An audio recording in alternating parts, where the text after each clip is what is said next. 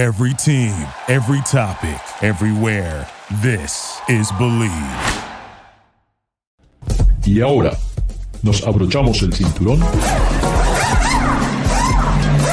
ponemos la primera velocidad, pisamos el acelerador y comienza el programa. And we are back. This is Ricardo Rodriguez Long, and I have in the house Mr. David Lohi. Hola, buenas noches. How are you, Ricardo? Uh, doing great. Uh, you know, we, we continue talking about everything that is happening, you know, all these changes in the automotive industry. And it, it's, it's amazing because for the last couple of years, every manufacturer has been telling us that we're so close to have these autonomous vehicles and the, the, the cars are going to drive us everywhere and everything is going to be so peachy you know it's like maybe they don't have to make cars anymore. I mean you don't have to buy a car anymore you know? And and something happened something happened uh just like a like a scene from the terminator movie. Uh the you know a dozen cars take over san francisco streets. What's that? Oh well uh you know it's uh it's uh, it's interesting that uh well it can be disappointing somewhat to see what the what uh our the technological level of humanity is right now because if you remember when you were a, a kid you watched the jetsons and Sure. there were flying cars you Yes. know and uh if for example you watch uh, this uh, tv uh, sci-fi uh, show the space 1999 you know that we had the, the, the you know collins and the moon and the, you know those those ships you know? And Yeah. turns out that the you know uh, it's uh, 2022 and uh, we are not quite there yet. Actually we're pretty far. And uh, what uh, ricardo is talking about is that last week there was uh, somewhat of a glitch with the new just a minor just a minor glitch just a oh little yes, minor yes, glitch yes, uh, yes, yes, very minor. It turns out that uh, about half a dozen uh, autonomous driving vehicles, uh, you know, they they just clustered in the, in uh, in an intersection, you know, and they, they stopped.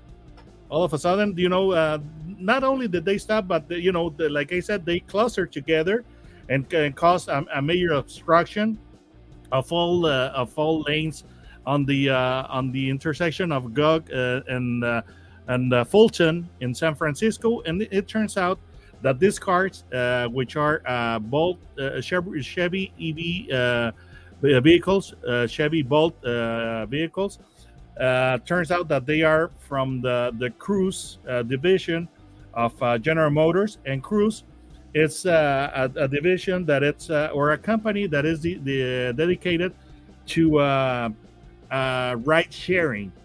All right. This, And, this, uh, you this know, is basically basically the taxi of the future. You know, the Of robo course. taxis. Exa- that that exactly. And turns out that they, they these are uh, autonomous driving vehicles, and you know, all of a sudden they they just uh, they just stopped. Now, how, But how is it possible, David? How is it possible that all these cars? I mean, could it be that maybe someone hacked the system? It it could very well be, but uh, of course, uh, Cruise is not going to admit that. The spokesperson for Cruise uh, informed that they are looking into it and that uh, they are trying to de- determine the cause. But yes, it it, it is a de- uh, definite possibility. Also, uh, you have to wonder if the network is having problems.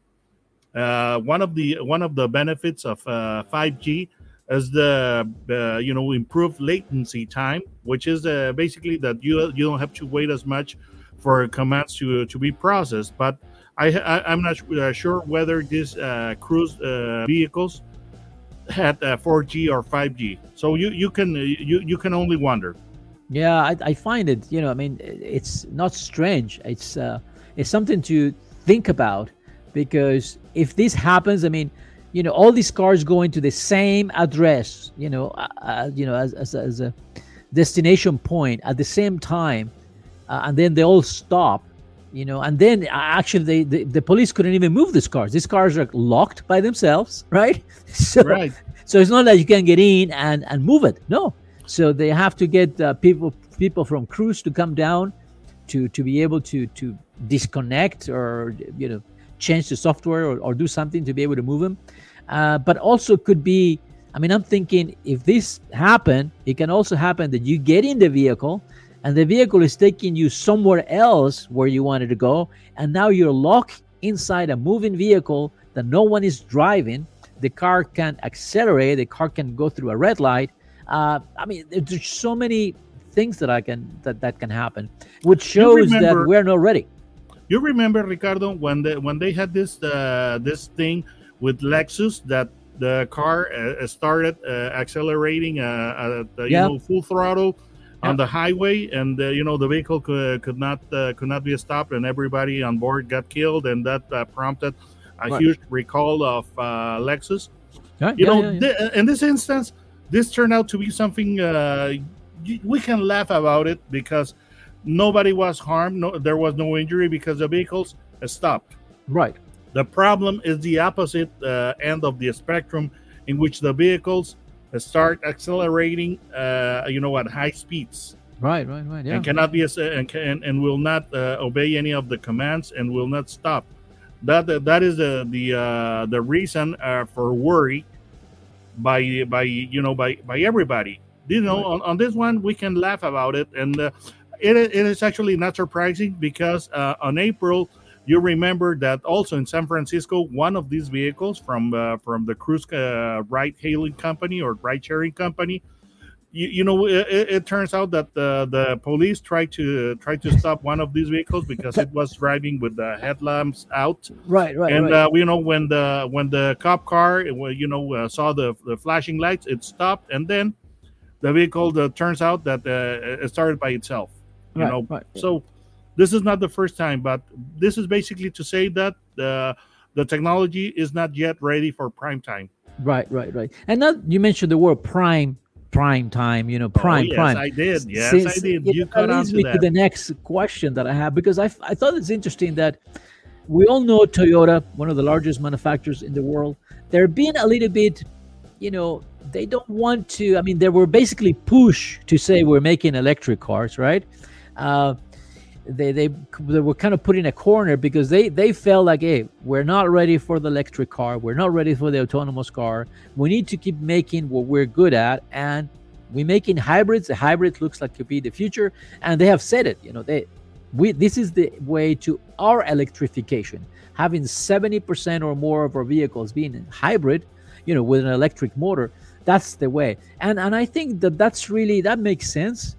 Uh, we you know, with this that happened, and we know that we don't have the technology yet, but also on the electrification side, when we said electric car, electric car, uh, I have a, a, hard time with the infrastructure. I mean, I I drove uh, several electric cars now, and for the electric car to work for you, you really have to have everything else in your favor. I mean, in, you need to have the chargers, you need to be, you know, not traveling too far I mean, there's a lot of things you know that that have to come into play to really benefit from an electric car. I like this thing about the Prime, you know, uh, Toyota idea because it gives you both options. You have the electric car and you have the gasoline engine that can take you pretty much anywhere you Which go. Which is a hybrid.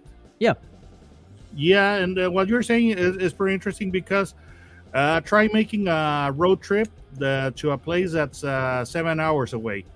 I already did and I did it in a Tesla. And I can tell you that uh, it took me forever getting there because uh, I had to stop every half an hour or two hours to uh, completely recharge. And uh, it, it, took me at least 45 minutes, and it took me, in, in some instances, even an uh, hour and a half. Okay, but uh, now that that you're mentioning, uh, I think that uh, the way that Toyota is is uh, reacting or responding to this problem is the smartest one because they're not uh, the skinny dipping or making a, you know uh, a cannonball. You know they they're right. they're they're not jumping in the water in, in a cannonball. You know they're just dipping their their toes in it, and I think that that's the smartest uh, that's the smartest choice because you know uh, Toyota I think that uh, has uh, very interesting technology because it's not that they they are not uh, uh, getting into EVs because they do have an EV. Yes. But it's like uh, you know they're they're not committing at least just yet. well, I mean, You're- I think you- that and yes, they're, they're they're looking at the global market, and you know, we're far from from the adoption of pure electric cars. So these targets that the governments are putting in, there, like 2025, 2030, Are not has to be realistic. electric. Uh, It's just I just don't see worldwide how this can happen. I mean, I just came back from Europe, and I'm looking at there is no parking. All these blocks, they're all buildings. That, where are they going to put chargers? These people are parking on the street. There's just no way to to charge that. Uh, and as a matter of fact, there's a lot of you. For, for example, in in America, most uh, you know, a large part of the population lives uh, lives in in houses. In Europe, you live in buildings, in apartments, and Right. that does create a problem where as to where are you going to park and charge your vehicle when uh, uh, you know in your own home you can install your charger right. but the thing is that uh, Toyota uh, is, is is very good when it comes to uh, hybrids, but uh, Toyota has uh, two grades of hybrids, and uh, the higher grade is called Prime. What Right. what exactly is a, is a Prime family? It's a plug-in hybrids, whereas you have a regular Prius. Now you, uh, that uh, that that uh, you know uh, that uh, that's a conventional hybrid, the, the Pioneer. Now you have a, a, a Prius Prime, and what the, what is the difference between a, a, a plug-in hybrid with a regular hybrid? The size of the battery, Ricardo. Right. Right. Because you know the on, on the Prime family, the batteries are so big that they allow you a certain degree of uh, full electric range. In the case of the Prius Prime, you can uh, you can drive 25 miles, which is uh, about the distance that the average family in America drives daily. Well, I, actually, they I've read the studies. You know, the, so so so in the United States, the average person drives 32 miles a day, and I had the opportunity to drive the Rav Four uh, Prime, and that one gets you, you know, just a little bit over 40 miles. Uh, 42 to be to be exact. So uh, the uh, the difference uh, between the the Prius uh, and, the, and and the Prius Prime or the Rav4 Prime and the uh, Rav4 Hybrid is the size of the battery. And the on the uh, Rav4 Prime, the battery is so large. It's actually a 18.1 kilowatt hour battery, which is to say big. Not as much as a Tesla that that's, uh, can reach 100 uh, kilowatt uh, hours. But this is a, a big battery that is going to allow you uh, to uh, to drive in the case of the uh, of the rav4 42 miles without uh, using an, any gas. And uh, if, if, for example you have a charger at, at the office and one charger at home you can uh, you can uh, recharge at, at home and uh, leave to, to the office with a full battery and then you can recharge the, the battery at the, the office and you know you you, you could uh, you, could spend months before ever uh, setting foot on a gas station. Yeah, and I and I think that's uh, I think I really think the hybrids are the way to go. But this this attitude, this approach from Toyota, I like it. And also, we know that the way technology moves, uh, when they say, "Hey, by 2030 we want all these cars to be electric," well, you know, we're in 10 years. Uh, That's we can come up with a new technology that we don't even know yet, and and everything can change. I mean, Toyota already has the fuel cell and I think that it's something that uh, it will be very important. I know that will be it will play a key part in the uh, sort of electrification of the heavy trucks, you know, the heavy duty trucks. Of course. Uh, so So, that to me be would be the the uh, the, the best long term solution because that would provide you uh, uh, when the infrastructure is ready.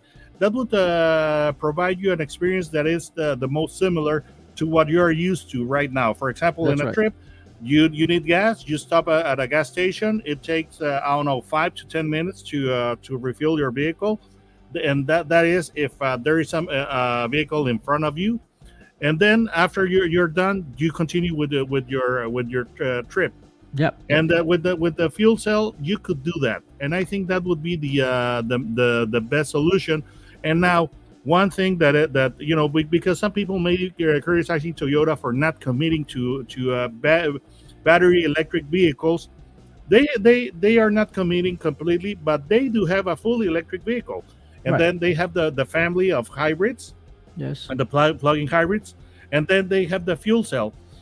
and not that many manufacturers are uh, investing on the fuel cell. Right. The only uh, uh, corporation that I can think of that it's uh, kind of uh, investing on the fuel cell, it's uh, the Hyundai Group, Right. and I think even Mercedes Benz. Yeah, yeah. BM, BMW did a lot. Uh, Chevy did a lot in some years ago, but now all those projects were kind of put aside. Uh, I'll not be surprised if there is a Toyota Camry Prime coming up, or a You Toyota bet. Tundra, you know, Prime, Or the Uh, Highlander, or the Highlander. is one of yeah, the cash yeah. cows. Yeah I, I think i think that we, we're gonna see those in the next couple of years and and it kind of makes sense uh, i drove the latest version of the toyota rav4 prime uh, it's it's i have to say has a much nicer interior uh, the, the, the, the ride itself you can't complain it's not a sports car it's not a luxury car but it works and you know being a toyota would be reliable Ricardo. say it again Enticing. 302 horsepower.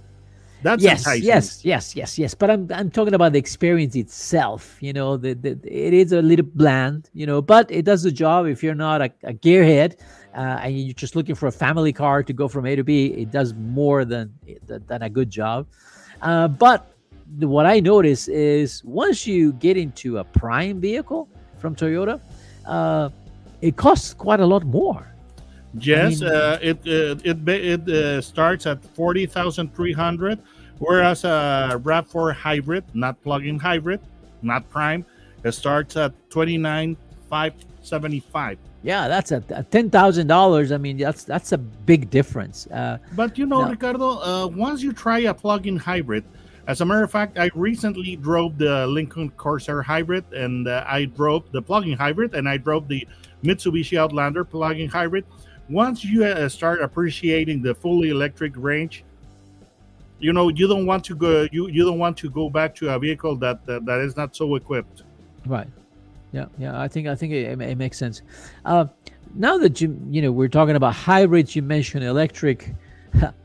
I think it's news, and and I have not seen it in the news, but uh, you know this company in China, BYD, now is the you know it's the one that is producing the most electric cars in the world. I mean this year alone they already sold more than 630000 electric cars and these are nice electric cars. Now, So- Ricardo, th- th- it's very interesting that uh, the the Chinese market is resp- responding so swiftly because something like uh, I don't know seven years ago or so, uh, yes, to be to be exact, uh, seven years ago, there were uh, pollution problems in in Beijing. sure They had to shut down the airport, right and right, now right. they responded quickly. Yeah, they, they have they have and, and I'm and I can see that companies like Geely already with studios in America, uh, they can have an impact on that segment of the automotive industry, the electric cars. Uh, BYD has it, uh, uh, its uh, eyes in America because they have presence in Michigan Yep. and in Silicon Valley. Yeah, yeah, yeah, yeah. So it, it, I, I think uh, I don't know about VinFast. The, the the the company coming from Vietnam. Uh, I, I have seen the cars, but I still have some doubts as to what's going to happen. But it's normal; it's a brand new company. Uh, but I have no doubts that uh, either Geely or BYD, uh, uh, they, or, or NIO for that matter, are going to do very BYD well. is already uh, in te- trying to, to the to the you know to set up uh, in, in Mexico. I've seen BYD vehicles uh, testing uh, here in, in uh, Monterrey, Mexico. Ciao. So of course they're coming. looking at the U.S. Uh, David, uh, how do we find you in YouTube? Oh, just type autos and gear, no spaces, and uh, in the search bar, and it'll, it'll take you to my channel. All right. You'll have a laugh or two. Yeah, and more than a laugh or two, you will you will listen to some good advice, and you know we just tell you what cars we like, which ones we don't like, which is important because uh, cars today are quite expensive. Uh, Garage Latino, it's and Garage LA, broadcasted through the Bleav Network in the United States. You can find us in Auto Projecto, and tell your friends you can download the podcast of Garage Latino through Spotify or Amazon Music. Don't go. We'll be right back. Duraloop es un tratamiento especial para que el aceite no pierda sus propiedades. Duraloop reduce la sedimentación de las partículas nocivas que dañan al motor. Duraloop disminuye la temperatura interna del motor y la fricción de los metales. Duraloop para que el motor dure más. Thank you for listening to Believe. You can show support to your host by subscribing to the show and giving us a five star rating on your preferred platform. Check us out at Bleav.com and search for B L E A V on YouTube. For the ones who work hard to ensure their crew can always go the extra mile, and the ones who get in early so everyone can go home on time, there's Grainger, offering professional grade supplies backed by product experts so you can quickly and easily find what you need. Plus, you can count on access to a committed team ready to go the extra mile for you. Call, clickgrainger.com, or just stop by. Grainger, for the ones who get it done.